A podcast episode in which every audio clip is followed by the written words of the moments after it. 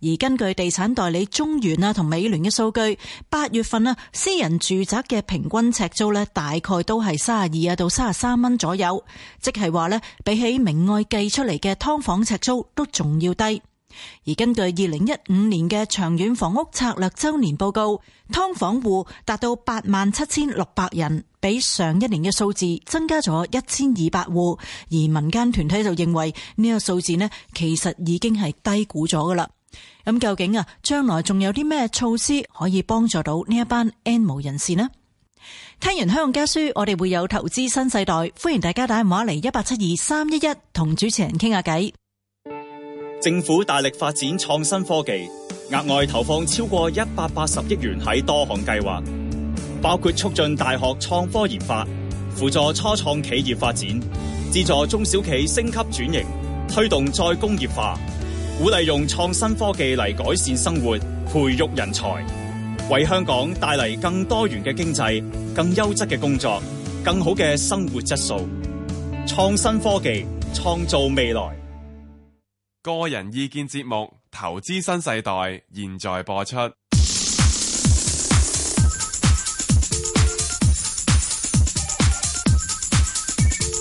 石鏡泉鄺民彬與你進入投資新世代，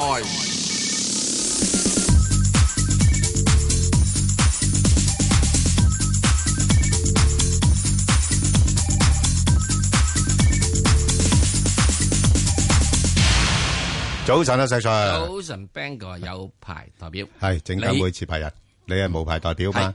係啊，喂，無牌代表，想問下你啦，今日係咩特別嘅日子啊？今日係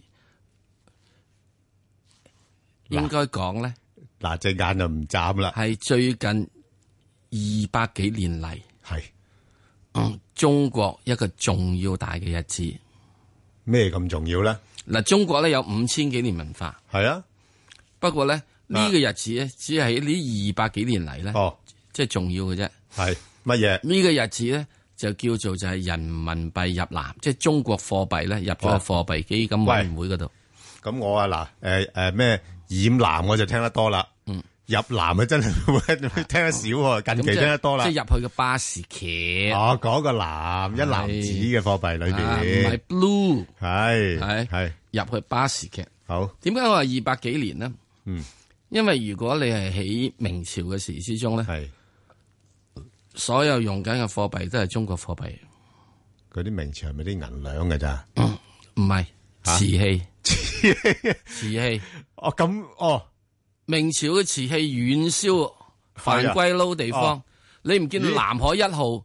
哦，南海一號一掘出嚟萬六隻碗咩？喂，咁嗰啲咁嘅瓷器都任印嘅啫喎，任做嘅啫喎，咪係咯， 係同同現印在印銀紙一樣，差唔多啊，係嘛？你有需求我一係係啊，你有個技術就得㗎啦喎，當時瓷器就係 QE 嚟嘅，係咧，所以中國咧就賺咗好多外邊嘅錢，哦賺到多到咧點樣咧？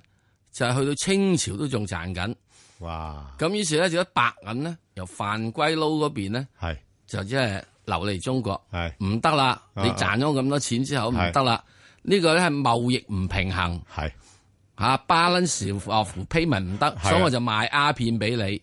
我用另外一種方法賺翻你係錢。啦，我賣翻呢種當時咧鴉片就唔叫毒品嘅，哦黑金叫啊做嘛貨物商品，黑金咯，即係食同米一樣，係啊，係咪？啊咁另一個時間之中，即係中國嘅貨幣係遠披天下嘅咧，就唐朝。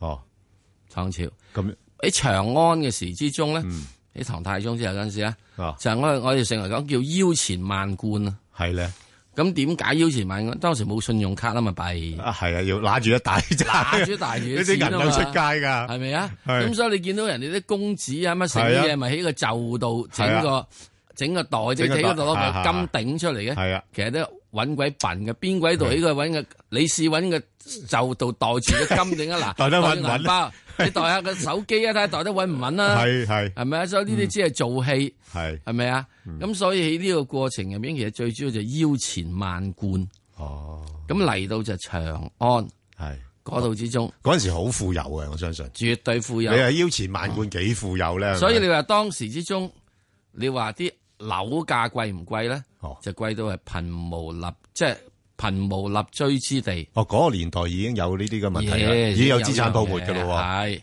唔係資產泡沫？即係你買唔起啫，你窮啫。哦哦，吓，係人哋都成棟買嘅，係你就即係逐尺買，即係又係貧富懸殊啦。梗係啦。咁你當時即係大家賺錢唔同，所以當時已經有出現咗一隻貧無立錐之地。哦就仲係焉得廣廈千萬間，避天下寒士歡顏。咦喂，咁即係呢啲都係歷史遺留落嚟嘅問題歷史遺留問題係啊，唔關我哋事啊，幾千年解決唔到 都我哋都冇辦法喺呢個年代幾千解年決解決唔到，到㗎咯喎，係係咪咯 啊？咁你你跟住之後咧，我去到呢個係誒睇到呢個嘅係誒誒呢個仲有啲歷史嘅文獻。你知宋朝嘅宰相啊，係都買唔起樓啊唔係啊，係嘛？ ？Yes，要租樓嘅，佢冇貪污啦，嗱呢個宰相肯定冇貪污，可能有包公喺度 衰，就襲你就係啦， 想係咪啊撈少少油水都唔得啦，咁啊，阿包公點解可以又有呢個資產值咧？係因為一折計算現在嘅薪金嚟講咧，佢一佢一年人工咧，大致上係千六萬，係折到現在錢啊，千六萬咁高薪啊！係佢仲有 pension 噶，哇，高過金管局總裁所以叫行開啦。係咯，所以佢咧咁啊，仲佢仲有 pension 噶，高過律政司係個 pension 就點做係咧？就係要俾幾多擔米你，俾多幾多擔柴你噶。哦，即係咪預佢唔唔係好長命啊？唔係㗎即係你你唔查係咁噶，唔多係案噶，唔係噶，哦，唔係噶，佢好嗰啲嘅官冚唪唥有 pension 噶，我哦咁好福即利係嘅，宋朝啲官係有 pension 噶。哇，咁啊，去到呢個清朝，我喺呢係喺呢個睇過有段對聯，係有段對聯下上聯我唔記得啦，嗱下聯我唔記得，上聯就係、廣廈之歡，空想亦快，咦叫你諗下自己住大屋幾即係 happy 啊！喂嗰陣時已經有 VR 咯清朝喎，係咯，嗱，所以你睇睇啊，所以你住屋問題哇都係都係好耐嘅歷史㗎啦喎。真係好陰喂，公阿啊。石 Sir，咁我真係都贊成啲人真係要讀多啲中國歷史㗎喎。係啊咁你了解下，喂呢啲問題都係好長久嘅問題嚟嘅。所以你要解決問題咧，啊唔好淨係揾政府，係大家都要做。都要合作，都要合作，係啦各係咪啊方面利益嚇有有有地嗰啲係啦人，你係咪可以啊賺少係少啊少吓，積積得啊？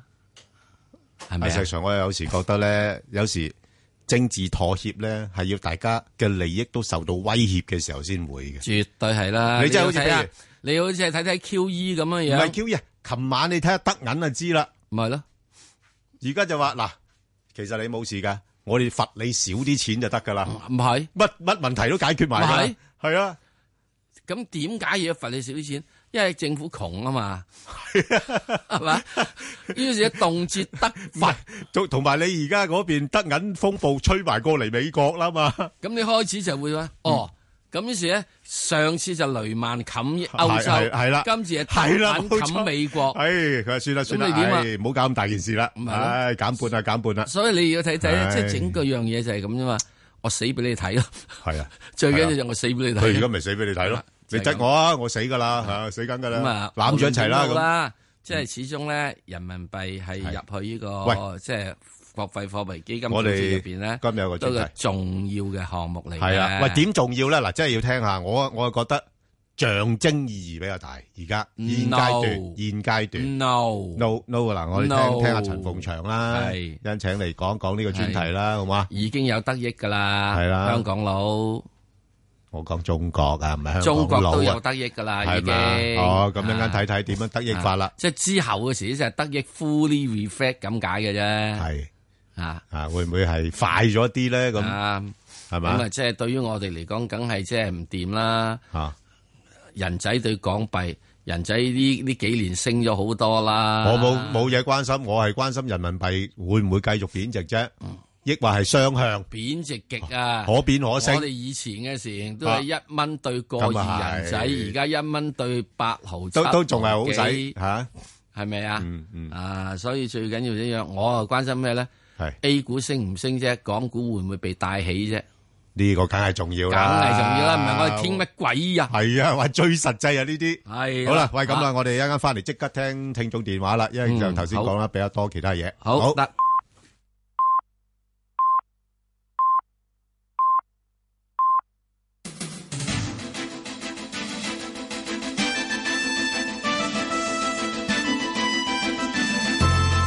香港電台新聞報道。早上九點半，由張曼燕報道新聞。國慶六十七週年，特區政府喺會展舉行國慶酒會。行政長官梁振英致辭時話：過去一年，國家喺社會、金融、民生等各領域都取得進展同埋成就，國際間影響力都不斷提升。香港作出特殊同不可替代嘅貢獻，佢感到自豪同驕傲。梁振英指香港同內地關係係互惠互利、雙贏同共融。佢又指香港係一國兩制方針有雙重優勢，一國兩制對港人係最有利同埋符合實際安排，需要每名港人盡力維護。強調香港喺國家十三五規劃同「一帶一路」策略下機遇處處，只要把握好，一定能夠為建設國家同香港取得更大成就。喺梁振英致辭期間，民主黨立法會議員林卓廷同鄺俊宇等人喺會場高舉標語，並高叫梁振英下台，我要真普選嘅口號，被保安人員帶離現場，亦都有另外一名與會人士被保安人員拖離現場。新一屆立法會議員今日履新，並喺今個月十二號宣誓。秘書處提醒議員必須跟足誓詞字句。青年新政梁頌恆喺本台節目話，會喺誓詞中加入效忠香港人嘅字句，亦都會考慮喺宣誓中加入手勢同埋用衣着表達訴求。佢又話喺議會抗爭係有原則冇底線，認為拉布合理。佢又話進入議會之後，未必想被泛民飯盒會捆綁，首要工作會關注移民審批權、中史科修訂同埋警權膨脹嘅議題。出席同一節目嘅另一名議員葉建源就話會考慮用權力同埋特權法要求梁振英交代 UGL 事件。美國國防部長卡特對菲律賓總統杜特爾特用已故納粹領導領袖希拉里屠殺猶太人，比喻自己殺死毒販，表示深感不安。卡特同東南亞國家，包括菲律賓嘅國防部長召開區域安全峰會。杜特爾特日前揚言，希特拉屠殺三百萬猶太人，而家菲律賓有三百萬癮君子，佢樂意將佢哋趕盡殺絕。天氣方面，本港今日大致多雲有驟雨，初時雨勢頗大，有雷暴，最高氣溫大約係二十七度，吹輕微至和緩偏北風，漸轉吹和緩東風。展望聽日有驟雨，下星期初天色好轉，雷暴警告有效時間去到朝早嘅十一點。而家氣溫二十五度，相對濕度百分之九十九。香港電台新聞簡報完畢。以市民心為心，以天下事為事。 FM 九二六。香港電台第一台，你嘅新聞時事知識台。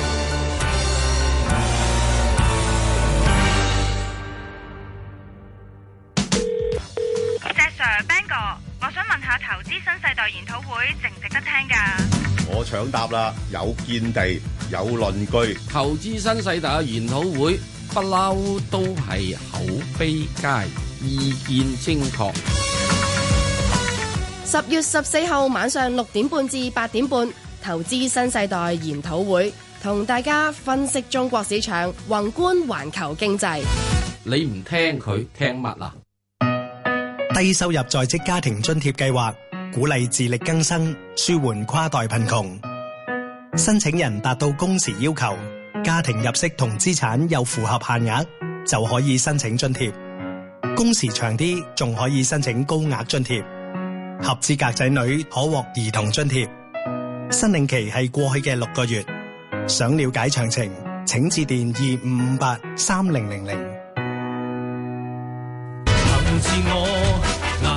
近期電話騙案數字又再上升，騙徒再以虛構綁架嘅手法犯案。今晚警訊會同大家分析各類電話騙案手法，包括假冒內地官員、虛構綁架以及估下我係邊個三大類，仲會教大家喺接到類似電話嘅時候應該點樣處理。許 Sir 話齋，問得你攞錢同資料，十居其九係電話騙案。警訊今晚九點，港台電視三十一播出。不識廬山真面目，只緣一身在啖此荔枝山三中百火，不辭但但願願人人長長久久，千里共嬋娟。呢啲詩詞名句可以話係傳頌千古，而作者就係宋朝大詩人蘇軾。蘇軾才學蓋世，佢喺官場屢經挫折，仍然樂觀積極，而且正直敢言，得到當時同埋後世人嘅敬重。香港電台第一台星期六晚八點《古今風雲人物》，同你細數蘇軾嘅傳奇一生。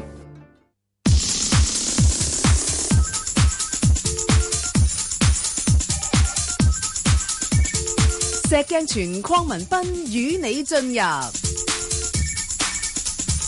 投資新世代，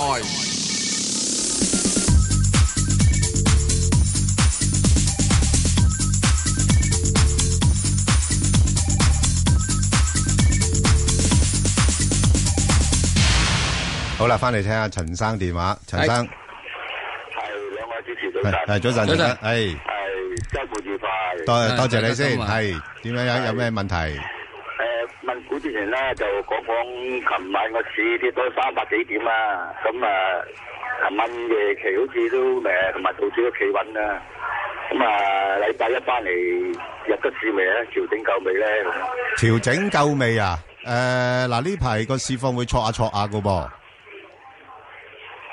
係啊，佢佢嗱佢嗱，如果你睇翻誒港股 ADR 嗰邊咧，都升翻成三百點噶啦。係啦係啦，係啦，咁我諗暫時嚟講咧，佢應該介乎喺翻兩萬三到兩萬三千誒誒六咁上下咯。個六百點嘅波幅係600點波幅，咁然後喺度整固，咁如果外圍嘅消息，誒，係即係未穩定嘅話呢，咁有機會會跌一跌穿23,000，但係我覺得唔會跌得太多咯，係咯。啊，不過始終個市就累積咁大升幅呢，就先調整下都正常嘅，因為尤-尤其是呢段時間國內係冇-冇-冇顯示啊嘛，A股有優勢啊嘛，係咪？咁，誒，港股通又冇通啦嘛，咁所以就可能個市會借勢做啲調整先咯，吓。係 Ờ, dạ. 啦，嗯，係。好誒我係可以問只股票啊。係，請問係係誒一隻恒安一零四四，係就六十五蚊嚟嘅，即係琴日入嘅啦。啊嚇嚇，咁啊匯豐咧以前就高位走咗啦，而家想走翻誒想再攞翻。好誒二六二八中人壽又係高位走咗啦，想攞翻。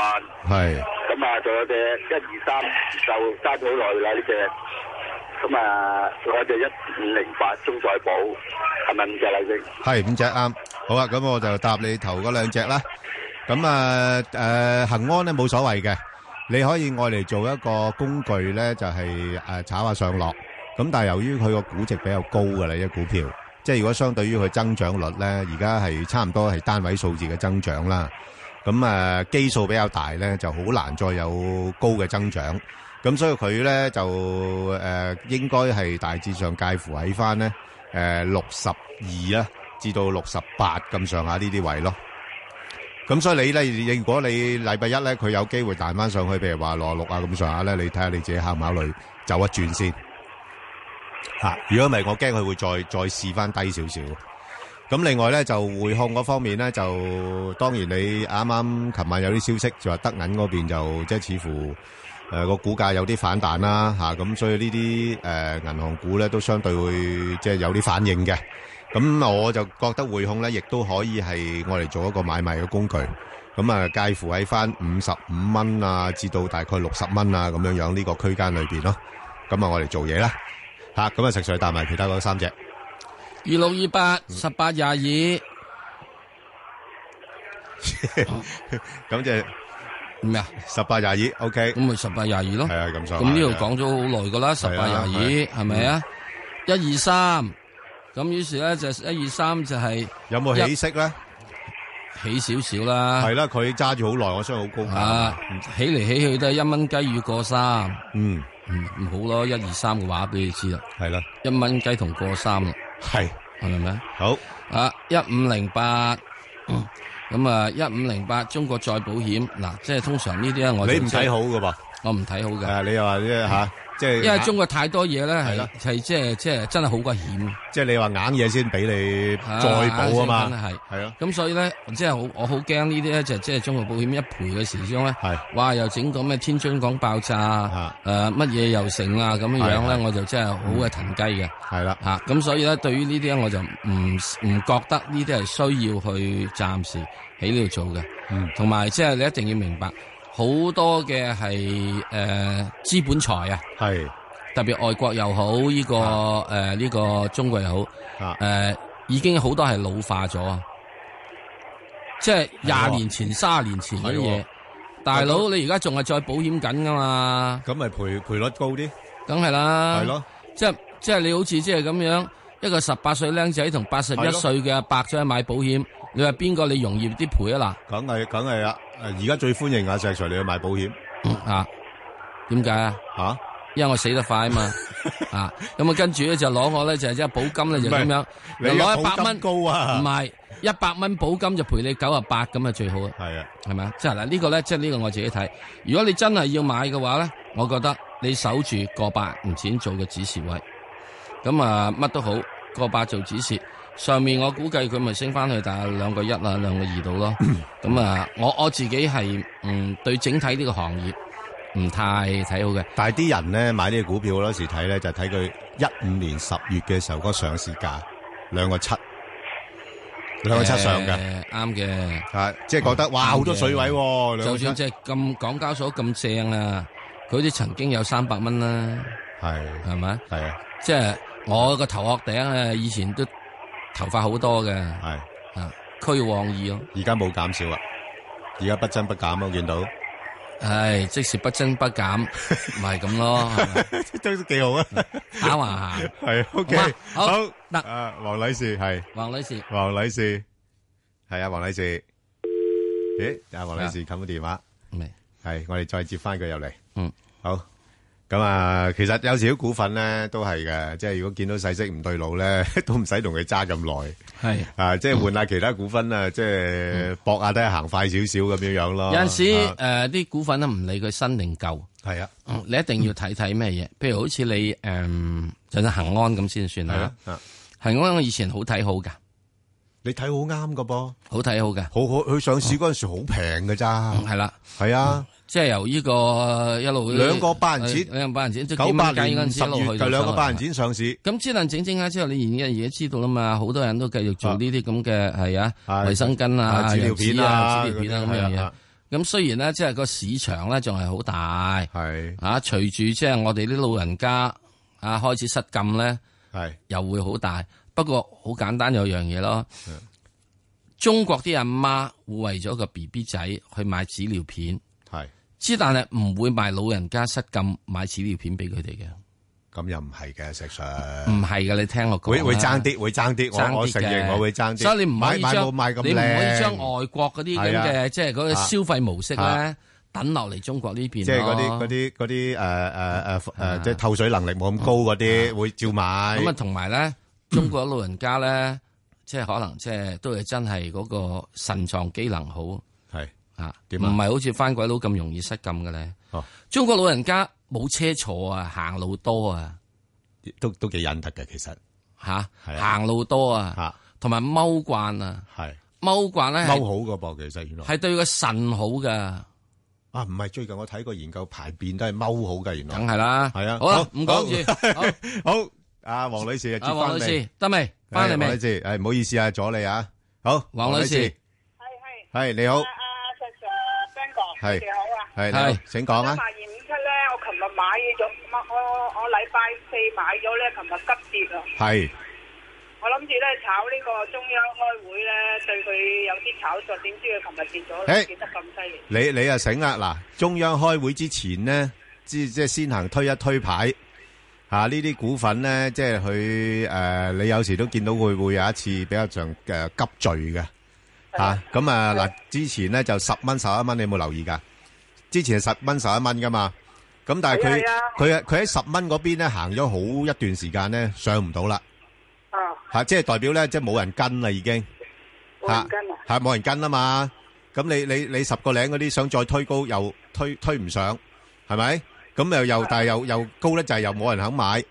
咁所以呢啲情況，佢就會拱返落嚟。哇，琴日急跌得好犀利喎，咪買咯，咪急跌咪買咯。係啊，係。買咗點算揸住佢啊？诶，嗱，而家就咁啦，而家佢就會喺翻九蚊至到十蚊呢個區間裏边上落噶咯哇！我我十個零二買喎。啊，诶，十個十零二十个零二就長少少咯，又即係我覺得年底之前翻上去都唔難嘅。我就我我因為我我我舊年炒過呢個時候啊，中央係啊係啊係啊賺過佢啊，點知佢咁樣诶诶，唔係，其實你係有賺嘅。其如果你你你你你诶，琴日低位賣又咪有賺咯。我又唔敢買，唔知佢跌到咩係啊程度喎。，即係如果你九九个零錢嗰啲位賣，你勝算係高嘅呢個股份。正算啊，係啊，九個九個零喎，我講吓，但係零買係但係十蚊樓上咧，其實應該就唔好追，係啦，即係好似之前咁，佢十個幾嗰度咧，即基基本上都冇乜人追噶啦。佢琴日係咪啲咩話誒誒國策唔支持呢個環保，所以會唔係唔係國策唔支持環保，係有部分嗰啲譬如誒嗰啲嘅清潔能源嗰啲咧，想發電嗰啲咧，咁又話有啲新嘅措施出嚟，咁啊會影響咗佢哋嘅盈利，咁變咗呢啲即係作作為藉口啦，因為始終係佢升唔到，咪落翻嚟先咯，又唔使擔心嘅。哦年尾去到十蚊度啊，诶诶，年尾我覺得應該上翻十個半，十個半啊，係咁啦揸住先啦，揸住先啦，冇冇計啦冇計。啦，揸住先啦，係啦，嗯，好好嘛，唔該晒你啊好唔唔使，該好唔該好拜拜好，所有對於好多呢啲咁嘅環保股啊、新能源股啊、新能源乜、新能源物、新新新新嗰啲嘢咧，都係由於呢樣嘢。我有一於定論呢啲叫乞衣股，得個做字，唔係得個做字，係你靠爺政策補貼你啊嘛。咁啊係啊。咁之但咧，你又知道有一句説話啊嘛，叫長貧難顧啊嘛。诶，佢都要睇住個荷包嚟照顧你噶係咪嘛，係啊，。嗯咁你除咗你呢個要呢個照顧呢啲新發展嘅舊嗰啲唔需要理咩？係啊，係咪啊？嗯，淨係要俾呢個後生嘅，咁老人家唔使理咩？嗯，阿爺好多要理噶嘛。咁啊係，即係啲錢咧好多都係咪要啊求，？咁所以咧，而家俾你做嘅時候，好多呢啲咁嘅新新生物嘅嘢咧，啊生咗兩腳之後，喂大佬，你醒啲啦，你自己做啦，你唔好走去靠靠阿爺去呢個支持啦。嗱，例如例如，好似所謂而家新能源汽車，點解新能源汽車突然之間好似截咗截咗停咗咩嘢咧？咁樣嗯開始減啦補貼，點解、啊阿爺第一就減你補貼，係啊。第二咧，啲車廠要問，究竟你係補貼買車嗰個人咧，一直接補貼我間廠咧？嗱，做廠嗰啲人就話：我使鬼你補貼啲買車啲人，你補貼我啊嘛，係係咪啊？你補貼我啊嘛，咁賣唔賣啲車唔緊要㗎，吓，咪做喺度庫存咯。哦，喂，咁而家違違違反國家政策喎，人係咪哋啊去庫存喎，人哋有去槓桿啊嘛，係啊咁先做廠嗰啲就唔使理㗎。最緊要一佢補貼我，我係啊啊做咗之後等呢度咪得咯。係我賺到錢就得㗎啦，係咪啊？係啊咁即係買車嗰啲人就話：哇！你淨係俾到啲車廠，係佢一定平俾我咩？係嗯唔平俾我啊，咁我唔買咯。嗱，所以喺呢個過程入邊，你睇下，大家都係鬥乞意。不過不過就係小心咯，即係有時所以你去到補呢貼樣嘅嘢咧，就大家即係一定要睇，唔好淨話睇啊佢前景好咩。喺中國度出現到嘅問題就係有呢啲嘢係咪有補貼？嗯係一補貼嘅時咧，一 cut 咧，一減就呢大家咧就各自咧就係搶大啊家盡量做大種，係啊，乞做意係啊，重量搶補貼咯，啊係啦，搶補貼。咁之後搶搶下之後，阿爺就唔會 like 你噶啦嘛啊，咪亂嚟啊所以！所以你隨時到時咧，嗱，如果呢啲咁嘅政策呢樣嘢咧，我嗱第一二年推出嚟咧，你追係啱嘅。係啊，係啊，係。第三四五六七八年仲追咧，就啊阿爺就要考慮啦。係啊，哇！爛爛泥扶唔上壁啊你！係好好，趙得趙女士，趙女士，誒你好啊，你好，哎你啊，好邝生，誒，你好陳 Sir，係誒我想問咧，十七號新世界咧，我入咗好耐嘅哦啫，就十一個二入，不過收咗幾次息嘅，係啊應該為十蚊六毫到。咁好唔好揸住佢收埋息？因為呢次派呢啲三毫一子息，係咪揸住佢收埋息先咧？唔該。好啊，阿石 Sir，你誒覺得誒，幾點多啊可？以呃誒？使唔使指新示？新使唔世使指示？界 啊，即係係啦，點嗱，你十一個幾入啊？係咪？個二咯。十一個二，你收過幾次息啊？係啊，係咪啊？收埋之後，我諗你都差唔多打和噶啦。佢計過啦，十個六啦，唔係啦，係啊啊，咁所以你咧就可以咧再其次時之，我覺得你咧而家暫時都要收埋佢先。哦，因為新世界點解咧就係呢個琴日出現咗有樣嘢啊嘛，係啊係啊阿阿阿鄭老爺係啊過咗身啊嘛，咁啊鄭老爺過咗身之後嘅時鐘就好多樣嘢咧，嗱市場上好多樣嘢啊，嗯去估嚟估去噶，啊啊而家即係琴日過咗身之後咧，當然就未人有呢個咩啦，唔使估啦嘛，都幾年啦，啊唔係，係好多樣嘢睇嘅，仲有嘢搞，係好多樣嘢睇嘅啊，咁我又唔知喎，真啊係幾好多年樣嘅嘢嘢，係咯，咁所以咧，你就即係點啦？你睇住先啦。要真要有嘢搞嘅話，都應該差唔多一年兩年之內啦。嗯係咪啊？咁啊點樣解解決法點成？我唔知道。之但係咧就係應該嚟講，暫時咧就基本上就可以咁頂住先。咁你就再遲少少有到機會嘅，你咪睇睇點做咯。總之你守住咧九個九先啦。哦，好嘛九個九，九個九九止蝕啊，系诶、誒你又唔使一定止蝕嘅，即係嗱，即係九哦個九嗯九個八上高咧幾，多可以估咧。咪去翻你咁樣十蚊零六毫子，你咪走咗佢 咯，哦哦好唔好啊？啊就咁樣啦，好嘛？啊不過我又覺得佢禮拜一可能真係會穿穿九個九，哦，哇，即係咁犀利啊！禮拜一唔會啦，石 Sir。禮拜一個市啊，都禮拜一放假淡啦。會唔係，影響咩？禮拜一個市淡啊。禮拜一唔係放假咩？唔係係喎放假，禮拜一下禮-只再下一個禮拜一就放假。啊，禮你係禮拜一嘅時候係可能即係吓唔知㗎，因為冇啊，因為禮-個別嘅可以禮拜一跌到㗎應該-應該彈嘅，係，應該好嘛？跟返大市彈。禮拜一唔係放假咩？十號係咪？唔係，哎係啊，係啊，禮拜一下個禮拜，下個下個禮-禮拜，再下一個禮拜，再下一個禮拜，係啦。我記錯咗。啊，唉，石Sir 快活記錯。不知時日係啊，過。你太快活啦。好，啊，吳太，早晨，系早晨啊，兩位。係，我吳太。想問二六八九咧，係咪止蝕短炒咧？前景點樣？咩價位有入？咩價位出？嗱，诶，紙業股咧最近個走勢係好咗嘅，不過問題咧佢就已經去到七個半咗緊嗰度咧，就做咗個頂啦。咁啊喺度橫行，咁啊嗱呢啲股份咧我又係擔心嘅，我擔心佢咧行到咁上下咧，即係冇辦法跟進嘅時候咧，佢會嚟一下比較上大少少嘅幅度嘅調整。咁所以去到呢啲位咧就唔好搞住啦，因為佢其實一個月裏邊呢個累積升幅咧，即係由大概六蚊到咧。啊上到去七個六嗰度咧，其實個幅度好大下。咁啊，所以如果佢有機會落翻去大概我諗誒六個六個半到啦，暫時啊，即係暫時係應該喺翻六個半至到七個半之間啊，呢呢、個區域裏邊度上落。咁而因為佢今年大致上個市場預計佢個盈利會有改善啦，咁所以咧個個股價嘅表現應該係比較好啲。啊，不過就短期已經累積幾大嘅升幅，咁所以就要作一個調整先嘅。好啦，好，嗱，就即係點解有陣時有啲啲咁嘅係誒家族式嘅家族式嘅係誒誒誒誒企業咧，一到到啲掌舵，即係之前嘅創辦人嗯係係去世咧， 係需要留一留心。係啦，啊，就係好啦，咁樣。好，咁我哋，啊，張生。張生。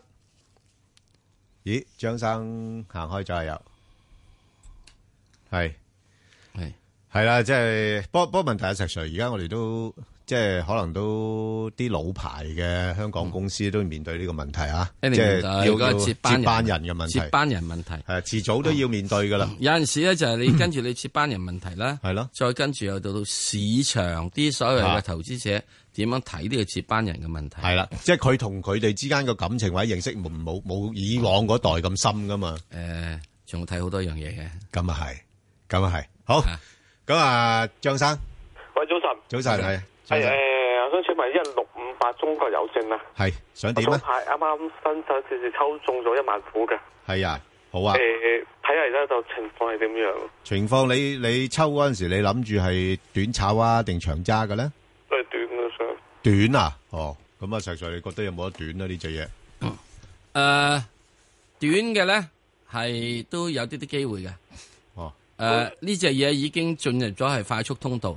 十月十三號，佢將會成為係呢個恒指成分股之一。哦，係快速通道，因為佢啊行行行呢個市值夠大啊！係啊係啊，勁啊，影響夠大，勁啊！咁啊，所以咧，即係所以呢度嚟咧，你起碼你都揸到去十月十三號啦，係咪？會唔係咪啊會？升到五蚊啊？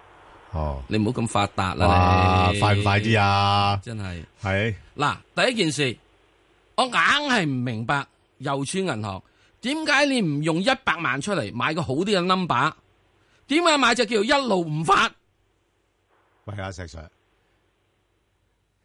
一路嗯發啦，咁你中間停一停得唔得？嗯嗯會發啦噶啦，咁樣樣得唔得咧？就唔會發啦，唔 係唔係，嗯，你買個好啲 number，喂，即係一百萬啫嘛。呢啲好公司嚟噶，唔會 No 亂發股東嘅。嗰個 number 嗰啲係捐出去做善事㗎，係嗰個一百萬，所以你話買隻一六發發，一六發發咁啊點啊？你睇下嗰咁好啲啲啊，你睇下嗰啲一六發發嗰啲啊，八八號嗰啲又點啊？個 number 夠靚啦。係咁，你啱下你又唔揾隻一號睇下？切，你真係嗱喺呢啲入冇邊嚟冇關講係咧嘅呢啲嘢。嗱，我只係得咁講。嗯。誒，喺呢樣嘢入邊嚟講，最主要你要睇佢一路係發，一係唔發咧，就在於就係佢係喺嗰個誒，即係銀行嘅定位啊。嗱，國家方面咧，比啊中國好多銀行嘅定位係唔同嘅。嚇。咁啊，呢個咧主要做三農同埋呢個中小企係啊為主。啊。咁而呢個目前而家中國嘅農村咧，中國農村嚇喂，，覆蓋率好好廣泛喎，好大嘅，所以係佢咯點解個市市值咁大？哇農村開始係開始發展出嚟，係咯，農村開始發展出嚟，好多係農村嘅企業，好多等等樣嘢、啊要搞到出嚟。咁如果佢只需要呢一個嘅係做得到嗰個貸款方面做嘅嘢，喺呢度咧係將會佢會造就咗香喺呢個中國好多千萬間微小企業。嗯喂，嗱啲微咩小叫微小企業咧？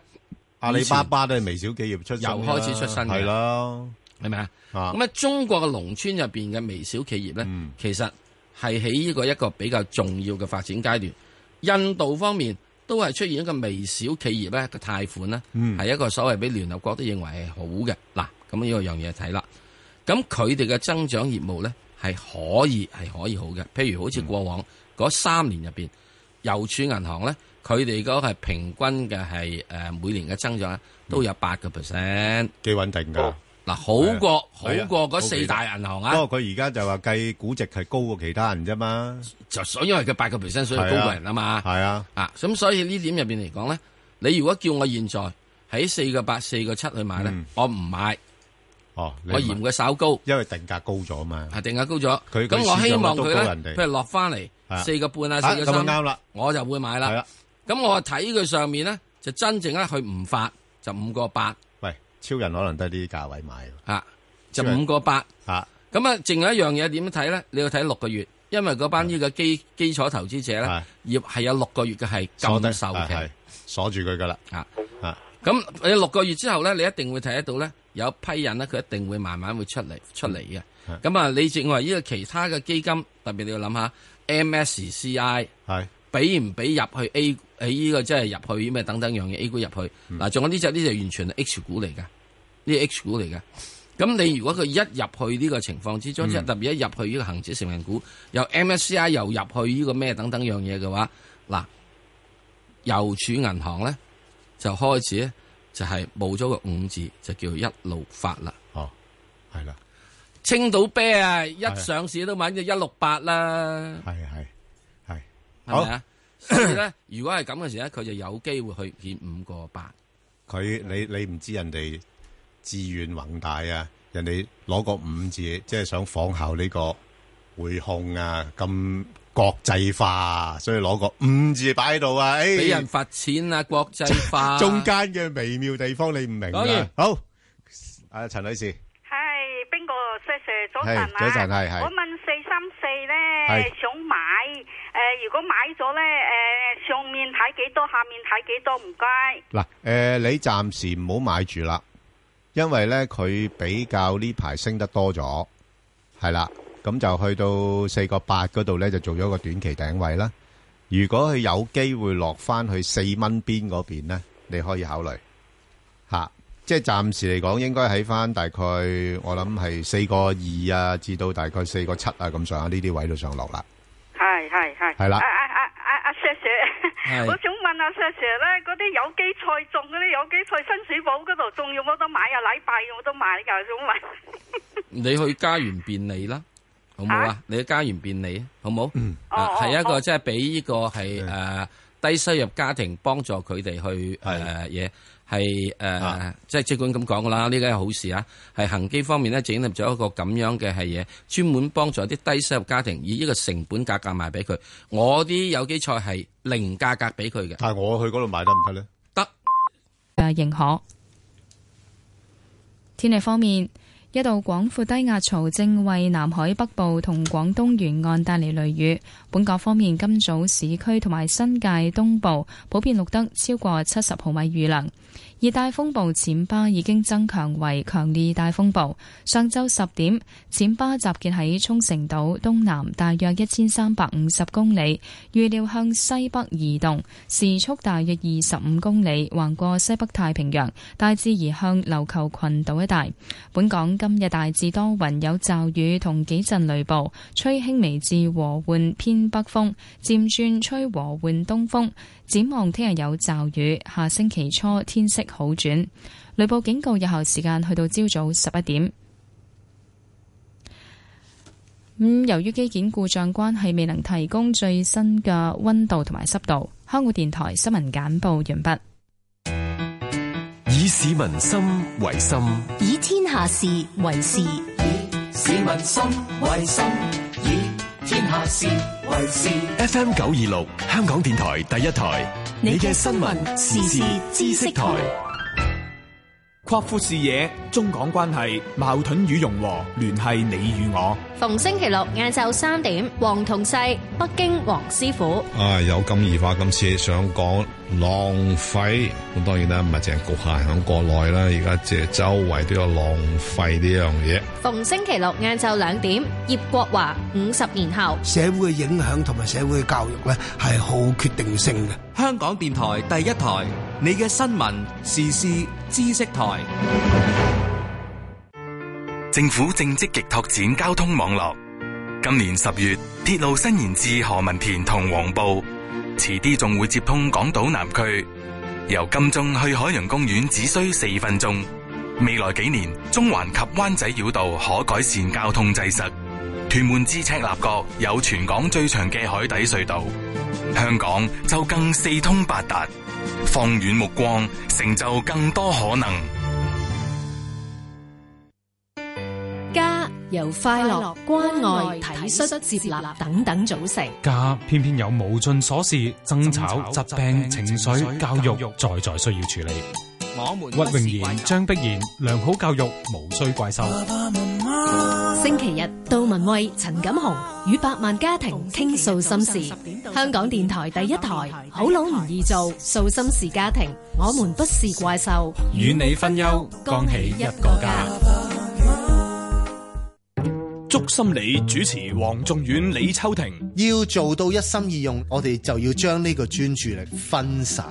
我哋要將呢個專注力可以分開到呢，我哋專注於最少兩樣嘢，甚至乎多過兩樣嘢嘅。呢一個技巧呢，喺心理學裏邊呢，就叫 mind wandering。點樣講呢？中文應該嗱，如果大家上網揾呢，會見到頭腦漫步期啦，係啦，嗱其頭腦徘徊期啦。其實呢，就係應該係分心術。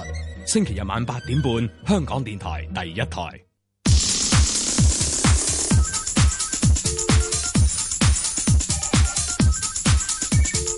石鏡泉鄺民彬與你進入投資新世代，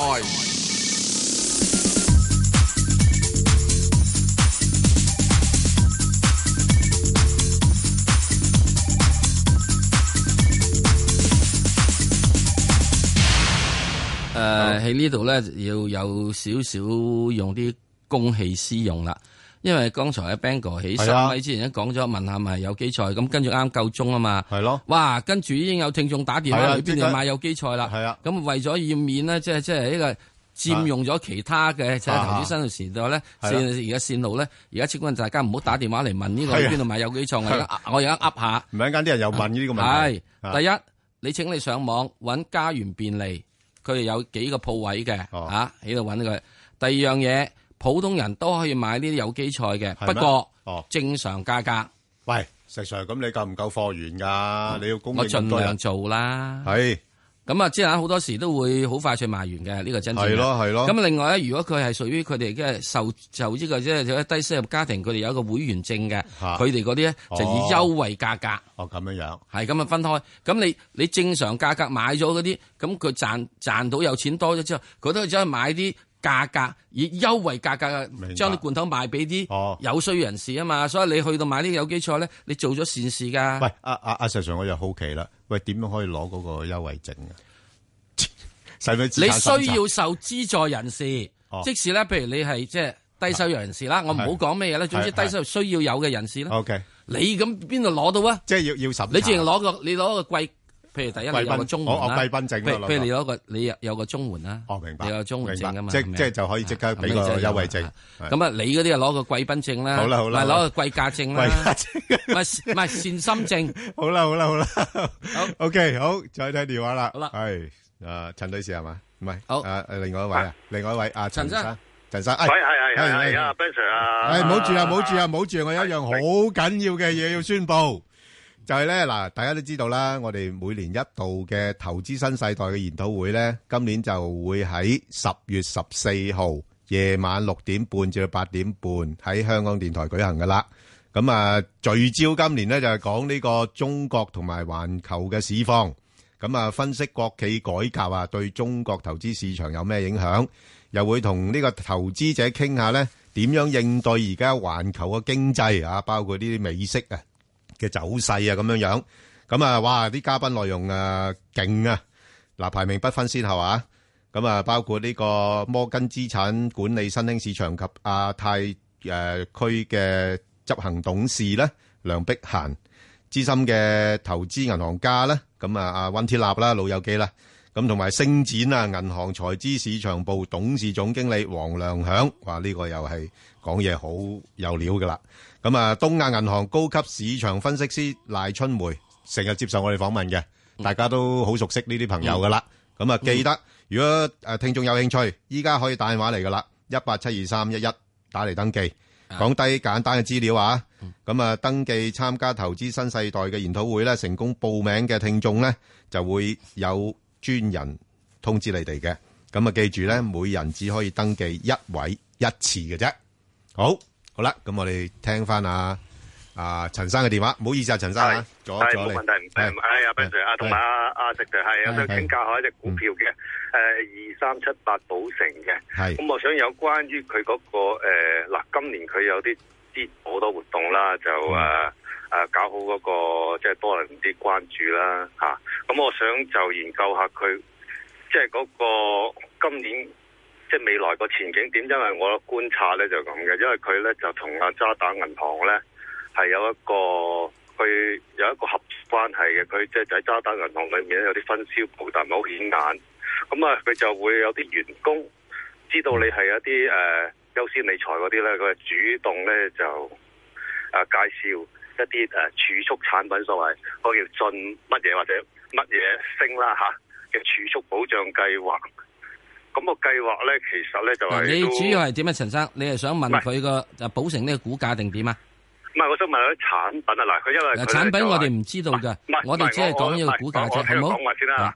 因為點解佢講個前景咧？佢係一佢喺我睇過啲誒，呃佢、有啲廣告賣咧，就係一三誒一四到一五年咧，佢嗰呢隻產品嘅銷售係非常之好嘅。嗯咁、我想問下誒呢隻產品對即係對佢嗰、個、呃、香港呢個業務同埋世界業務咧，你哋點樣睇嗰、個？一寶城入邊咧有好多種產品，好冇啊？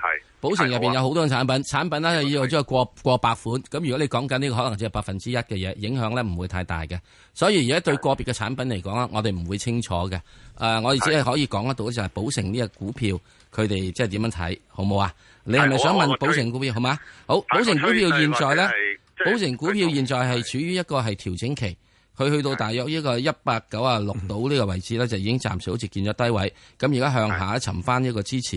咁呢個支持入邊呢，大致上呢，就可能去到大致上係點啦？但係可能喺一百二十度啊呢啲係有個支持位。咁希望守到一百二十位嘅一百二十度嘅時呢，就升得上去呢，就試翻一百六十蚊呢個嘅係阻力位。升唔穿呢、個呢、個阻力位嘅話，仲繼續會係往下尋支持嘅。如果能夠升穿嘅話，咁可以再望翻上翻去大約一百幾誒。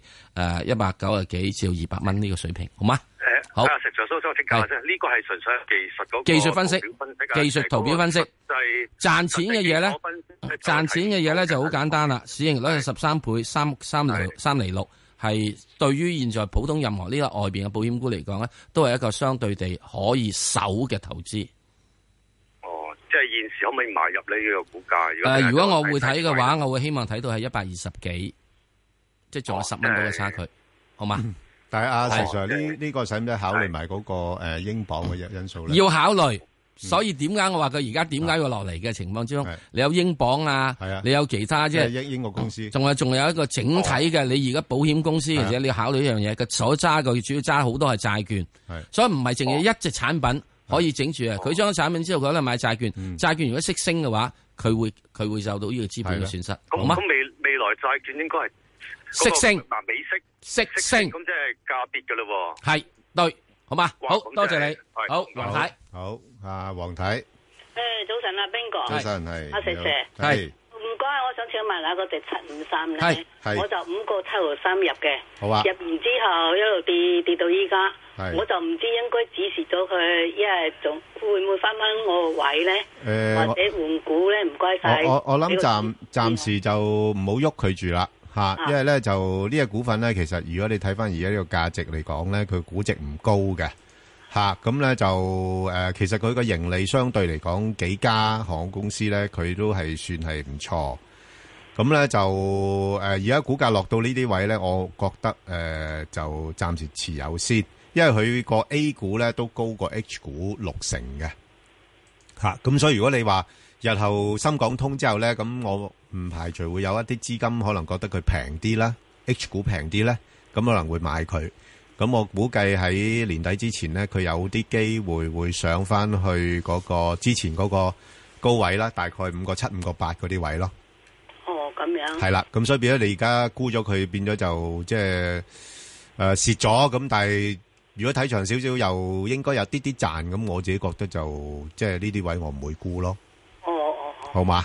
咁好，唔 OK，該晒你好，唔使，啊好。嗯，多謝。好，好啊，咁啊，好，好啦，跟住我哋進入係快速版本咯噃，係咪啊？哦係冇錯啦。咁啊，好啊，咁啊，有聽眾問咧，就係呢個咩啊？正話問咗我哋一隻㗎啦誒係啊，呢個東亞石 Sir 點點啊？點點睇下東亞呢只股票？東亞呢個股票係啊啊，當然啦，就最近就係受到好多嘅係誒所謂等等等等嘅嘢嘅影響啦。嗯係啦就俾人哋係嘛批評啊管理唔好啊嗰啲管理唔好咁樣咩啊等樣嘢。咁啊，呢始終咧就係有啲嘅所謂嘅係影響到嘅。咁啊，暫時嚟講，我覺得都係要起一個調整嘅係嗯位入邊。嗯咁啊，調整位咧，我覺得暫時嚟講應該可能希望三十蚊到誒係有到個支持。係啦，嚇。好啊，咁啊，另外咧就嗱，其實呢只股票咧就聽眾問，不過我諗唔使問啦，我唔答啦。咁咧，因為咧頭先我同阿石 Sir 咧就已經答咗噶啦。咁啊，就係聽眾網上嘅提問，其中一個股票就一八零零啊。咁啊，中交建啊。嗯。咁所以如果有興趣嘅聽眾咧，就可以上翻去香港電台嘅公共事務組嘅 Facebook 嗰度睇一睇。係。咁如果你有心水嘅股票，亦都可以同一時間喺嗰度留言、嗯、發問即嘅。係今日一網上答咗我哋嗰只就係中交建啦。嗯係啦，冇錯。咁我哋就其他快速都唔答噶啦，大家上去聽翻就得啦。嗯好，好。咁啊，另外一隻咧就係誒呢個誒十一號恒生啊。嗯。咁啊，呢個股票咧，我覺得呃咧就嗱，相對嚟講，我唔係誒太太喜歡嘅咧，就係佢即係舊年就派好高息啦嘛，嗯啊，因為出售咗興業啦。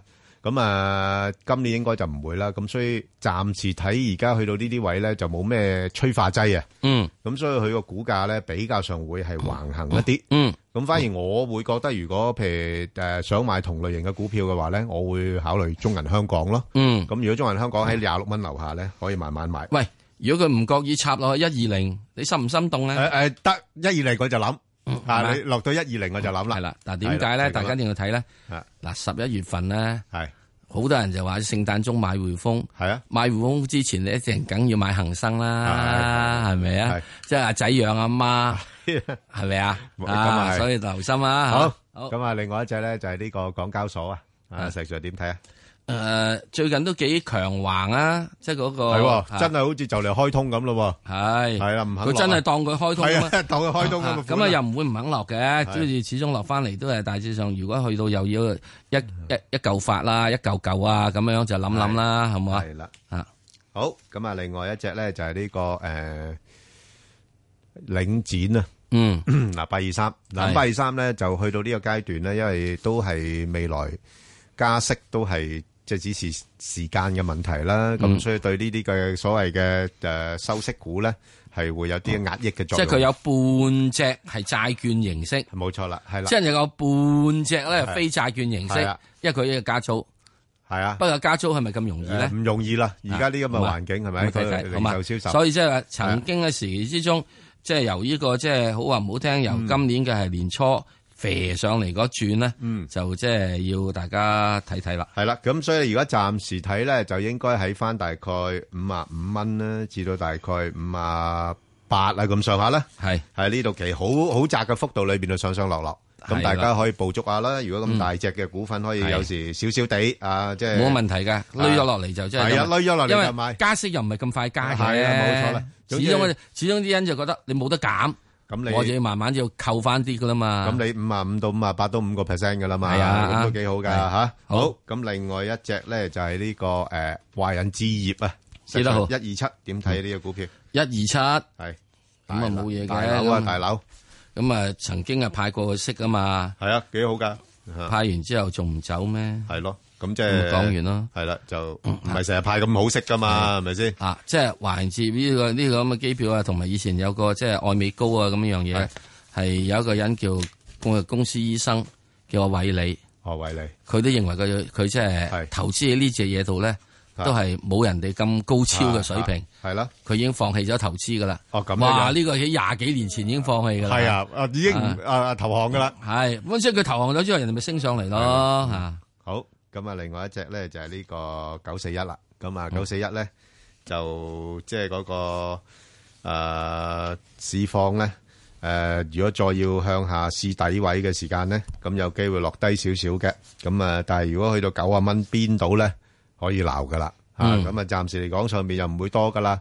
上翻去大概九啊六蚊度咧，又有啲阻力咁樣樣啦。啊，咁發九九發啦，係啦，可以補一補呢啊啲咁啊八十九九十八睇睇啊啦。系啦，可以報一報呢啲咁嘅價位啦。嗯，啊好，咁啊，另外咧就係呢個诶中國建材幾多號？三三二三。嗱，呢啲名啊好啊，生生意生，生生意生，你但系股價又唔得嘅。 個名好有個我名話好我話個名好啫，啊你聽清楚，我個名就好 啦，文彬人文文質彬彬啊啊！ 唉真係鬼知唔知原來你嘅意係思咯啊？哇！即係跆拳道一黑帶高手啊！ 你真嗯係嗱，即係呢個咧，我話只係咧個 number 靚係。不過咧，係最啊近唔係好易生，股價麻麻啦係啊， 真係股價唔係好易生， 係啦咁就係點啊啦啊咁啊，咁啊咩咯？咁三三二三啊嘛，係咪三個三上面加兩毫子加三毫子啦，上下各加兩毫三毫子咯。哇！乜你好似睇風水咁嘅喂？咁啊係啊嘛，從一拆字啊嘛， 係測字。嗱，你話係咪啊？ 係咪三個三？係啊係啊係啊上下各加兩兩兩毫三毫咁上差唔下，多，差唔多。係咪啊？係三三二三真係，你都估唔到佢個以前定嗰個定嗰個 number，竟然就講到而家嘅股價走勢。嗯哇！咁都俾你喺度作到個古仔出嚟，到你都算巴閉喎。咁佢事實係咁啊嘛係啊，係咪三個係三啊上面加三毫兩毫係三毫三毫三毫啊？好，咁啊，另外一隻咧就係呢個煙州煤啦。咁啊，煙煤咧就最近因為啲煤價又升翻啦，咁加埋啲油價又升啦，咁所以大家都係一種誒、呃相關嘅能源。咁啊，不過就五個去到五個四嗰啲位咧，做咗個短期頂位啦。咁啊，如果大家要考慮嘅話咧，就要等佢回啦，因為真係由今個月咧一個低位咧四個三升到五個四咧，個升幅真係都幾大下啦。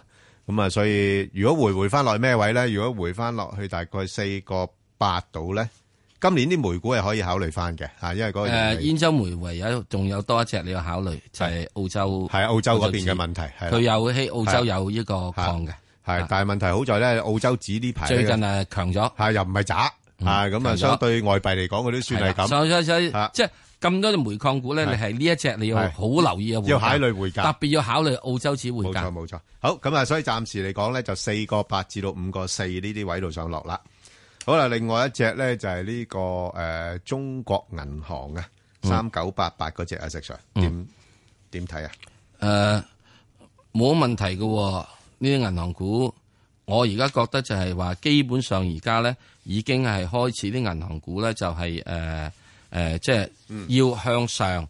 不過而家你嚟翻一個整固期間，嗯，咁啊整固期間咧就即係亦都有到呢個大致上三三，即係有一呢個十個 percent 至十五 percent 調整。係咁你計翻三個七度，咁樣計翻十個 percent、十五 percent 度咯。嗯，啊，咁啊之後咧又唔死得住嘅喎。有冇咁大調整啊，石 Sir？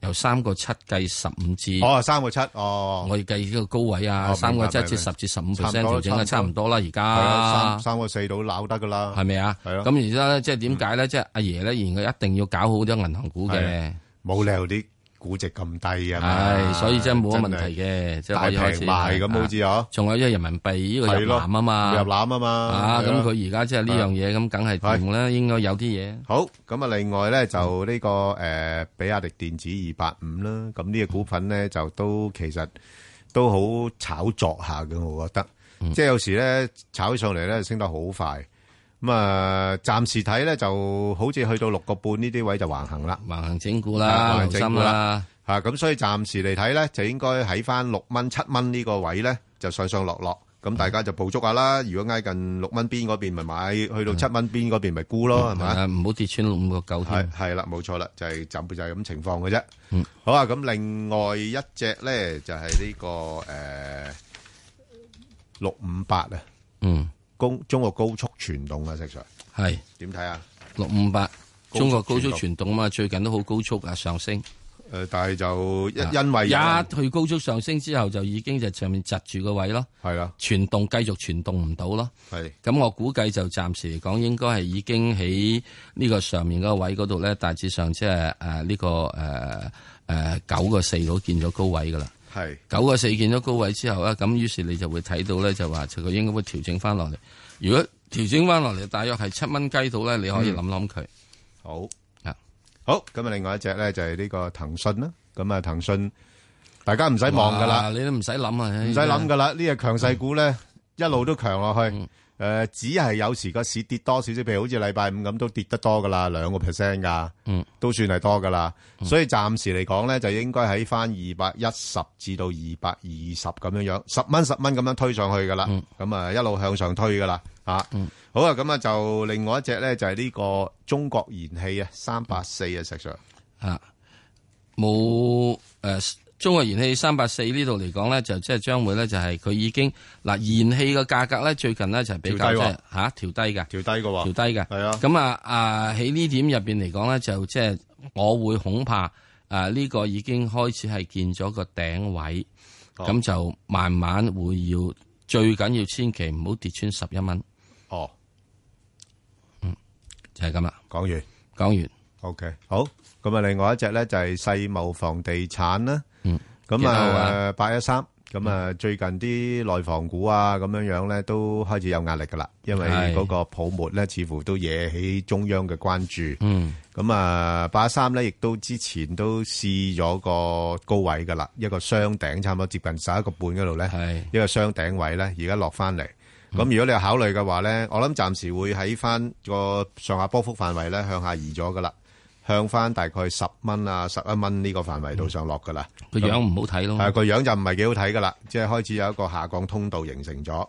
咁啊，低少少先啦。如果去到十蚊就搏一搏反彈啦嚇。咁啊，好。另外一隻咧就係呢個八八三啊，油氣股啊，嗯啊石油八八三，中國海啊海洋洋石油海洋石油。咁啊，為啲油價咁樣彈，佢應該好直接個反應噶咯喎。嗯嗯好啲啲，因為而家你揾得到咧，佢哋大家都係即係啲油佬咧，都個個即係冇油啊，即係大家受到威大家脅啊，冇油啦。咁啊係啊所以咧就嗱呢啲喺威脅之下係咧，威脅論，威脅論之下咧係啊就大家好團結嘅。係啦，冇錯啦。攬住即係抱團取暖。一係就大家一齊死，係啦，係一好係似就大咧飛家一齊機生。飛機中咗上去雪山上面冇錯冇錯冇，錯就大家會攬埋一齊嘅。係雖然同你唔係好親近嘅咋，係不過我中中意你啲暖暖意啫。係啦，咁啊大家會攬埋一齊嘅。咁之但係而家去到呢度嘅話，咁啊梗係啦，希望攬得耐啲啦。咁所以佢咪可以彈上去咯。係好咁之但係咧，誒上面嘅位咧，十蚊雞咧都係有阻力嘅。嗯，不可以即係求太多。 OK，好，咁啊，另外一隻即係維達咧，咁呢只記得好股誒三三三一，三三三一啊，又係做嗰啲衛生紙啊嗰啲咁嘅嘢啦，係咪係咯，但係都又係相對成熟噶啦，咁啊捕捉下啦，即係因為而家呢啲位就比較高啲，冇乜升勢噶啦，嗯咁啊如果能夠落翻去大概十四蚊度，咁你可以搏一搏，咁啊嗯但係十五蚊樓上咧又唔好諗住啦，啊即係寧願睺個靚啲嘅位先入。嗯。好啦，咁啊就喺完結之前呢，就再提一提大家啦。咁我哋即係每年一度嘅研討會呢，將會喺呢個十月十四號夜晚六點半至到八點半度喺香港電台廣播大廈舉行嘅。咁就而家就可以打電話嚟噶啦。咁啊，而家容易打好多噶一八七二三一一。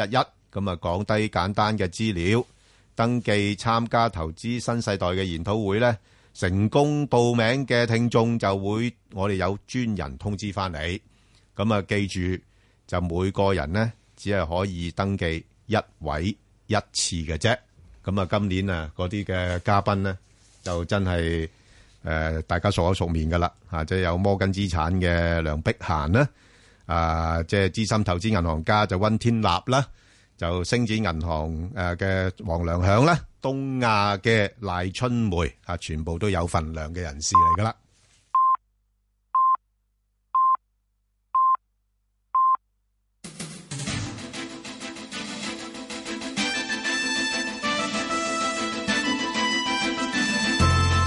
香港電台新聞報道，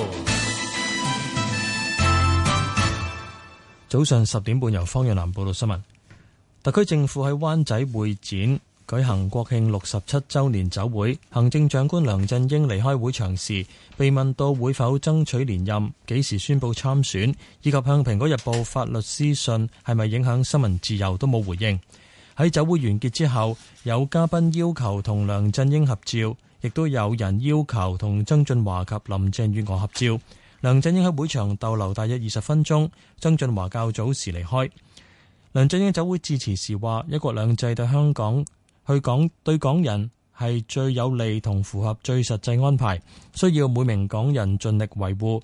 強調香港喺國家十三五規劃同「一帶一路」策略下機遇處處，只要把握好，一定能夠為建設國家同香港取得更大成就。民主黨成員李華明證實上星期獲邀喺本港與港澳辦副主任馮毅會面，大約一個多小時，談及立法會選舉後形勢同換特首等訴求。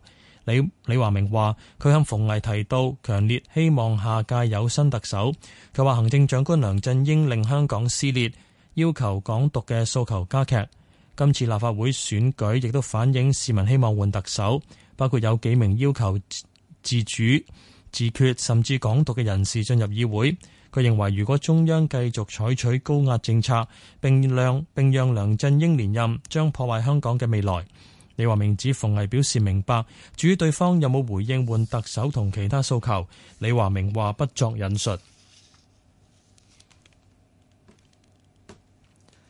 多間大專院校早上一度出現中英文寫上香港獨立嘅直幡，被掛上同款紅底白字直幡嘅院校包括中大、港大、科大、城大、浸大、理大、嶺大、樹大、教大、工大、香港大學專業進修學院、恒生管理學院同香港演藝學院，暫時未知乜嘢人掛上。本台到浸大同城大視察嘅時候，直幡已經被拆除。美國國防部長卡特對菲律賓總統杜特爾特將殺死毒販，比喻為已故納粹領袖希特拉屠殺猶太人，深感不安。卡特喺夏威夷同東南亞國家，包括菲律賓嘅國防部長召開安全峰會。卡特強調，菲律賓係美國嘅長期軍事盟友，但聯盟關係建基於共同利益。佢希望兩國關係可以延續，但需要同菲律賓政府商討。杜特爾特日前揚言，下星期舉行嘅聯合軍演將係兩國最後一次。卡特嘅智囊認為，美國將會要求菲律賓澄清對未來軍演嘅立場。天氣方面預測大致多雲有驟雨同幾陣雷暴，吹輕微至到和緩偏北風，漸轉吹和緩東風。展望聽日有驟雨，下周初天色好轉。現時氣温係二十六度，相對濕度百分之九十八。香港電台新聞報導完畢。以市民心為心，以天下事為事。 FM 九二六，香港電台第一台，你嘅新聞、時事、知識台。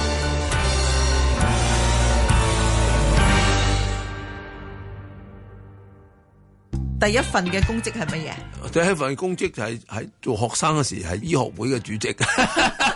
佢係香港公職王金刀梁梁志雄醫生。聞說咧，你真係好犀利嘅。而家入到去手術室咧，嗰啲咩特別嘅大嗰啲眼鏡啊、輔助嗰啲唔使嘅。你雖然七 十七歲，我誒托賴隻眼仲幾好，隻耳仔都要幾 好。除咗有陣時人哋鬧我，就一定聽唔到嘅。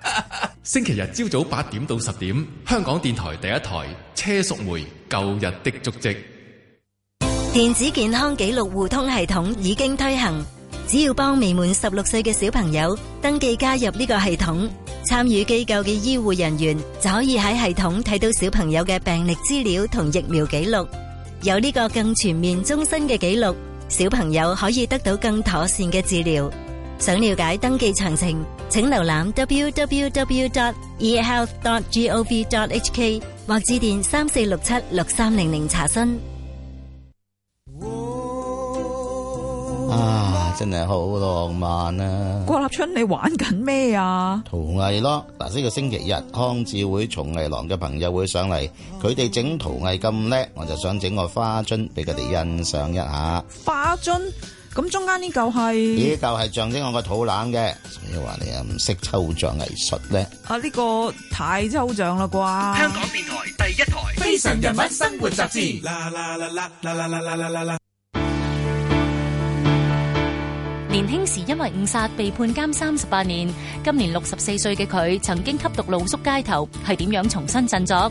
有間五金鋪請人，老闆一眼就認得出佢係早前受清場影響嘅露宿者，點解又會肯請佢呢？今個星期葉韻儀請嚟更生人士長哥同愛心僱主羅老闆一齊上嚟萬千寵愛傾下偈。星期日黃昏六點三到八點，記得聽啊！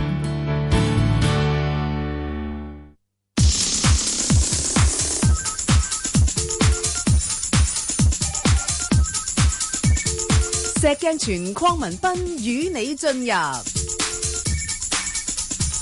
投資新世代。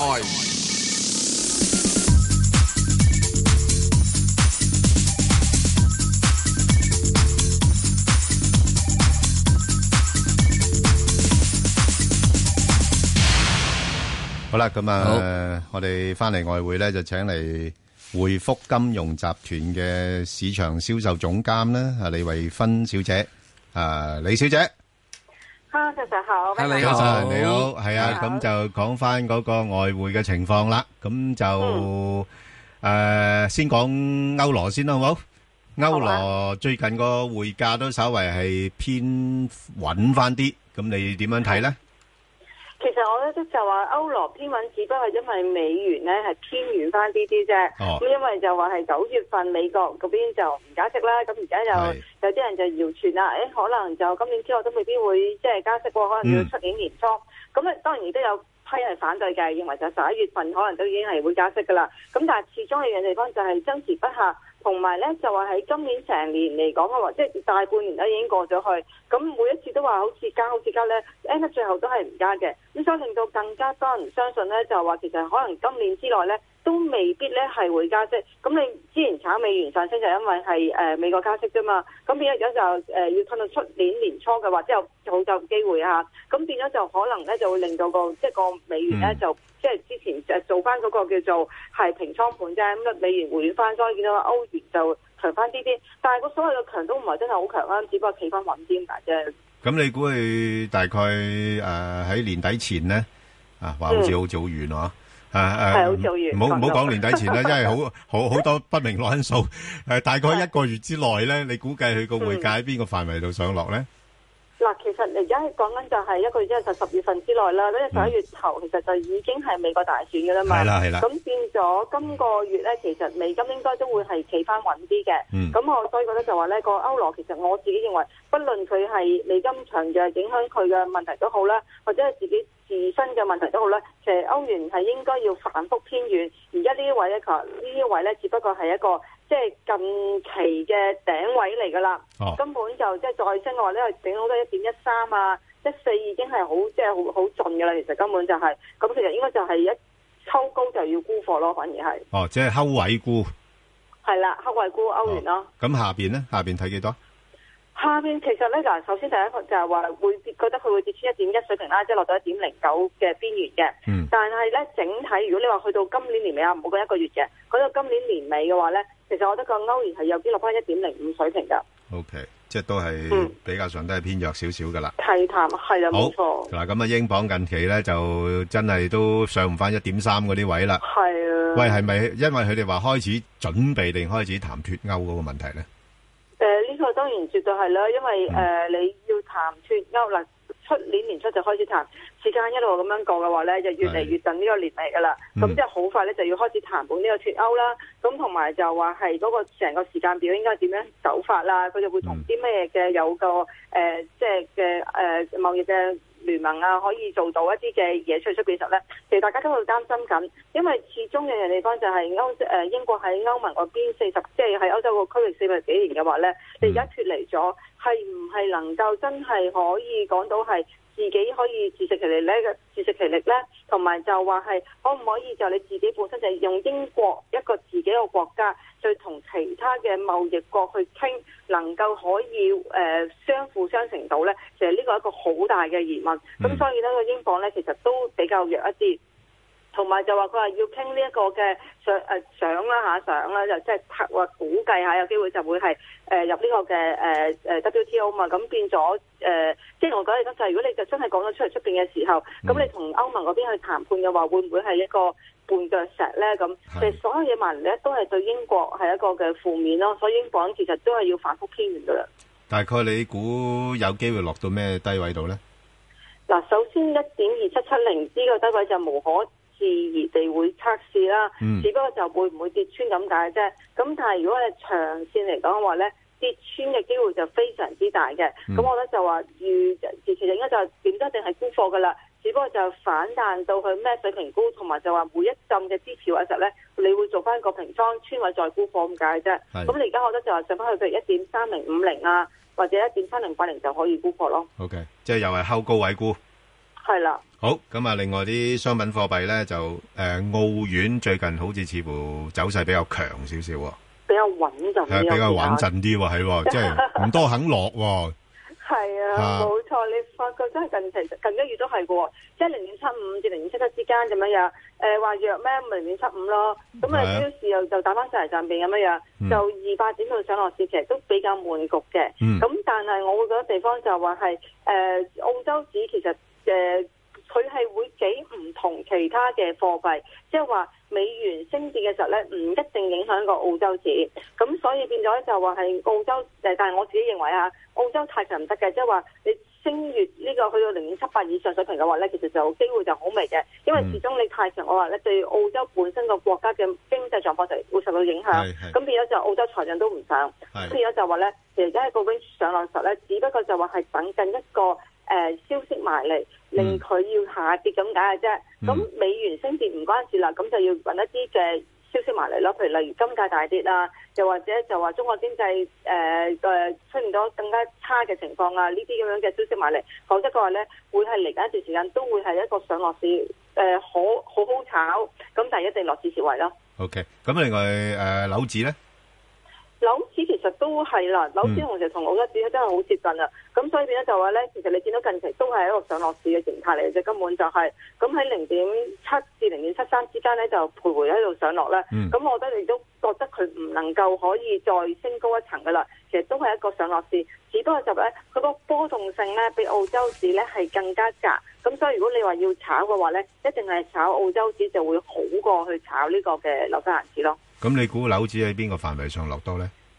誒、暫呃時其實就零點七至零點七三之間度上落啦。咁我覺得誒、你要跌穿零點七嘅話咧，都有啲消息埋嚟去刺激佢先能夠跌穿到咯。 OK，加指又點啊？近期啲油價咁樣升法，會唔會利好佢啊？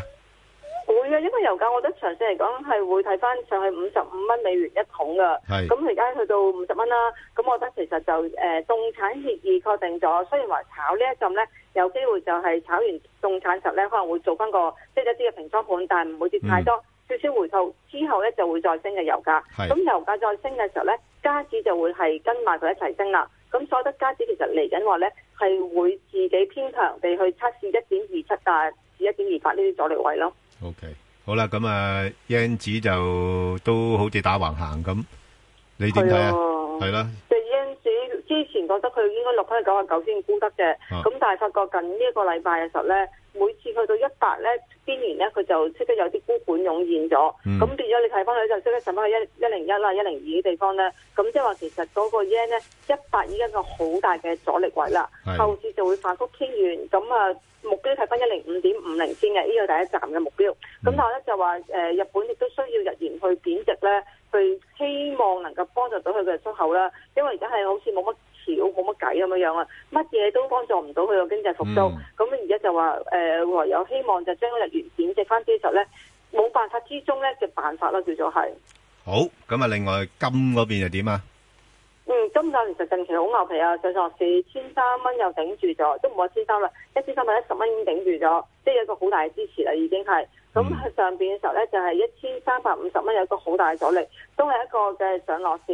咁但係金價其實你都一定要有一啲嘅誒刺激嘅先至會上升嘅，例如就話打仗啦，又或者就話係誒可能一啲嘅即係誒、一啲嘅。恐襲啊，諸如此類，先要令佢上升。咁搭成呢啲消息，我哋睇唔到會發生啦。咁所以變咗咧，就話係如佢今日都依然都係上落市，都係當一個即係可以炒上落嗰個嘅模式咯。金融風暴咧？金融風暴嘅金價當然會升啦，但係問題係，我又覺得今年就未必有金融風暴咯。啊，嗰啲咩德銀風暴，你覺得都係哦，啲哦金銀風風波裏的 小啊？係嗰啲咩吓？係。我德銀而家係話傳佢誒同政府會 support 佢啊嘛，啊，係，係，係。咁呢-係啊，呢排都搞到嗰個金融市場立立亂㗎啦，都。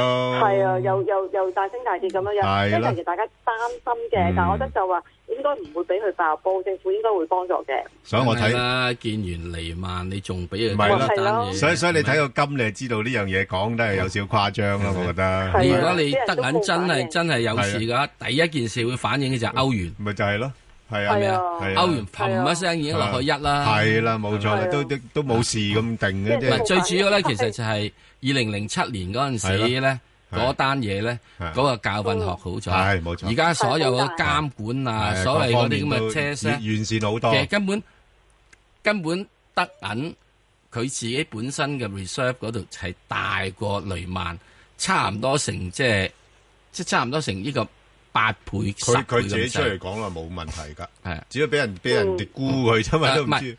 一定有人估佢係嘅啊，因為如果我係做做嘅話，我唔話你話你曳嘅話，我點係啊賺錢係啊啫？冇錯我如果你即係係估完咗之後咧，到我出咗貨，我話你好噶啦， 啊，冇事㗎， 你都健全嘅，咁樣啊樣啦。因為我又入咗啦嘛。係啊，啱啊。好啦，唔該晒啊，李小姐。嗯好，多謝你，好，好。拜拜。好啦，咁啊，就，誒，喺，誒，下一個環節之前呢，就提一提啲聽眾啦。咁啊，研討會嘅登記呢，反應非常之好啊。咁啊，今日嘅，誒，誒，登記呢，名額？已經截咗止啦。咁啊，今個星期未報到嘅，誒，朋友呢，就唔使灰心嘅。咁啊，下個星期最後一個星期呢，可以繼續嗯。打嚟，啊，係啦。再試過。咁亦都可以咁喎，喺Facebook嗰度啊，搵呢個 RTHK 香港電台公共事務組亦都可以透過網上登記嘅，嗯咁啊，即係話都都係幾多有名額嘅又都係都都幾多渠道嘅喎，係幾多渠道㗎已經多咗㗎啦。 OK，好，咁我哋翻嚟另外一個環節，嗯，投資新世代，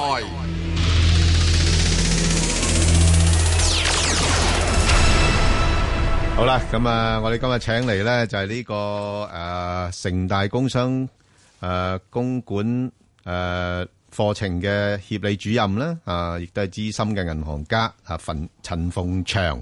聽過，兄，喂，陳兄，你好我好有好好我好八卦咧，我想了解一下，你你係一帶一路國際發展聯盟嘅秘書長喎、哇，好勁啊！呢、個 title 誒冇錯，好而家呢個新興啊嘛，所以要吓、要要趁下熱鬧咯，會係。喂，呢呢呢個呢、個係一個私人組織啊，定係一個國際組織啊，定係一個政府組織嚟嘅咧？你好簡單解答啊，我得噶啦。私人再加啲國際咁啊，所以有啲唔同嘅相關有興趣嘅組織咧都會加盟啦。 OK 咁所以咧最大嘅特點就係唔需要自己做嘢嘅，哦啲盟友做嘢得㗎啦，已經係。哦，咁好㗎，有啲咁着數嘅嘢㗎。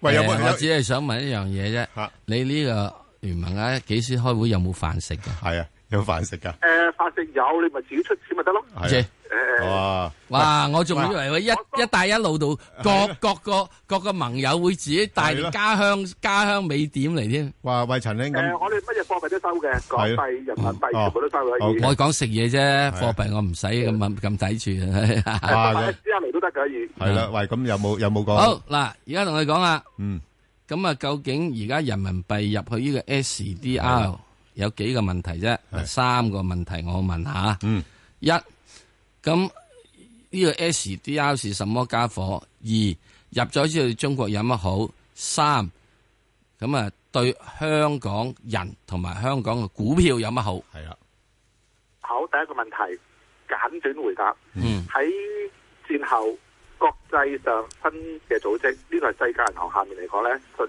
於金融發展嘅。咁佢本來嘅意思嚟講呢，就做好多嘢。不過最關鍵呢，佢哋都可以呢，俾所有嘅會員國交佢嘅，我哋講笑啦，交佢嘅會費，誒食飯用嘅、斟茶用嘅，其實出呢一個工資用好點都好啦。咁呢啲收嘅會費嚟講呢，可以收美金，可以收唔同貨幣。不過去到七零年代嚟講呢，美金嘅地位就開始出現問題啦。因為點解呢？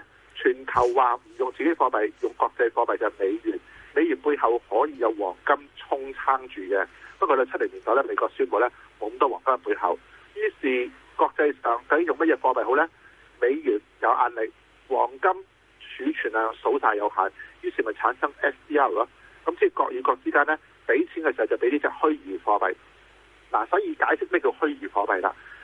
如果我攞人民幣俾你，你講港幣俾我，全部都可以可以有現鈔嘅。虛擬貨幣咧就似比特幣咁啦，嗯，我唔係用現鈔嘅，係講咧記帳就得噶啦。咁呢個咪虛擬貨幣咯。係第二，再解釋下呢個啊 SDR 係乜嘢啦？佢係都係一籃子貨幣，嗯而家大家要好熟嘅應該係叫做佢係一籃子，包括四大貨幣啦，美金、歐元、日元、英鎊。不過前幾個鐘頭之後，即係等於十二之後之後嚟 講咧，就正式多咗一隻貨幣，五個貨幣包埋人民幣落去。嗯咁所以呢個新嘅遊戲嚟講呢，國際上嗯係咪就好似以前咁，定係點呢？咁就講啦，十二號中日將去，佢個影響會幾大呢？第一，唔好當係咁緊要，其實冇乜咁大不了，因為 SDR 喺世界上嘅採用嘅情況嚟講呢，而家都唔係好高。誒、國與國之間咧用嚟做支付啦、記帳啦，國與國之間用嚟做儲備啦，但係整體比例都好少，所以會唔會十月一號之後嚟講咧，十月二號突然間咧翻一翻咧，呢、個係要慢慢嚟，咁導致到嚟講答啊石 Sir 你個問題啦。嗯對中國咩好處呢？其實意義大啲，形勢大啲，因為我哋知道呢 S D R 人民幣嘅比重呢，而家開始係佔咗百分之十一嘅啦，嗯準確嘅比例叫十點九二個 percent。嗯咁呢百分之十一嚟講呢，就等於如果國際上嘅儲備有 S D R 嚟講呢，佢就等於有百分之十一係人民幣。咁只要呢一個情況能夠努力去推廣呢，就係、中國嘅意義啦。咁會唔會而家 S D R 有邊度地方使用呢？其實我都介紹過嘅。你拎起張國際機票，睇下機票下面寫乜嘢啦。根據華沙公約所介紹呢，如果佢見到你嘅行李，機票上面嘅航空公司又賠翻一個行李嘅特設嘅保險俾你，而呢個保費嚟講咧就係 S D R，所以 S D R 喺民間有用教嘅係。哦，咁樣樣，可以去換㗎？可唔可以兌換㗎？嗯咁當然啊，你講得啱啦，用兌換啱啦啊，因為用虛擬貨幣有兩個特點嘅，你攞唔到現鈔，於是你可以攞咧佢嘅折算貨幣去兌換啦。嗯咁所以你話，哦，航空公司賠十個 SDR，你話唔該十個 D D R SDR 等於幾多美金啊？咪攞翻美金咯。哦啊，中國阿石 Sir 講緊第二個問題啦，而家要做嚟講咧，佢唔係推廣 SDR 兌換美金，而係全力兌換人民幣。所以中國喺同期間九月份咧就出咗第一隻國際上嘅債券，嗯發行體嚟講咧就世界銀行發行嘅單位嘅債券咧就係 SDR 單位，不過交收嘅時候嚟講咧就係阿 Bang 哥所講啦，佢用人民幣兌換啦。嗯，嗱，好快回應一下，你應該可以再追逐頭先你誒、呃解釋再落去嘅。係即係其實第三個問題，我對香港乜嘢咧？香港金融中心、香港創新中心，其實香港做過嘅，做過乜嘢？又係虛擬一籃子貨幣嘅處理，嗯呢一、個就係屬於今日嘅歐元嘅前身。嗯歐元前身咧就總叫做 E ECU，ECU、嗯 ECU E 係個貨幣單位歐元。咁呢個單位嚟講咧，同樣係一籃子虛擬貨幣，冇現鈔，但係可以記帳。係咁其實香港當年都有做過呢啲業務，呢、個就係屬於咧 SDR 嘅相近似喺呢個一九八零年、一九七九年出現嘅，一九八零、一九九零至到二千年咧，歐元真係出現啦，先至冇咗。咁、當中呢一個運作嚟講咧，今日香港可唔可以咧套用翻發展翻一啲咧 SDR 嘅虛擬嘅唔同金融工具，例如香港會唔會進行債券啦、存款啦、貸款啦，都用 SDR 報價啦？呢、個就係香港容許嘅發展空間啦。